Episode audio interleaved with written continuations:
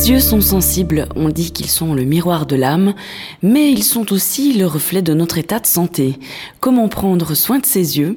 Mireille Samt, droguiste à Bévillard. Tous les jours, nos yeux sont agressés, que ce soit par la lumière, que ce soit par des polluants, des poussières. euh, Et c'est vraiment euh, quelque chose qu'il faut protéger, disons apprendre à protéger dès la petite enfance. Et comment on fait pour bien protéger ses yeux? Par exemple, mettre des lunettes de soleil quand on va s'exposer ou juste même euh, prendre un petit apéro sur une terrasse.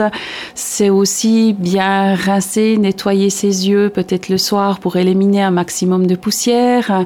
Éliminer les poussières pour éviter les irritations qui peuvent aussi favoriser les infections, par exemple.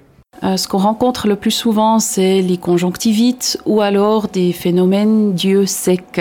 On a bien sûr euh, tout ce qui est aspect euh, externe, c'est-à-dire qu'on peut utiliser des gouttes naturelles ou pharmaceutiques pour vraiment calmer les symptômes.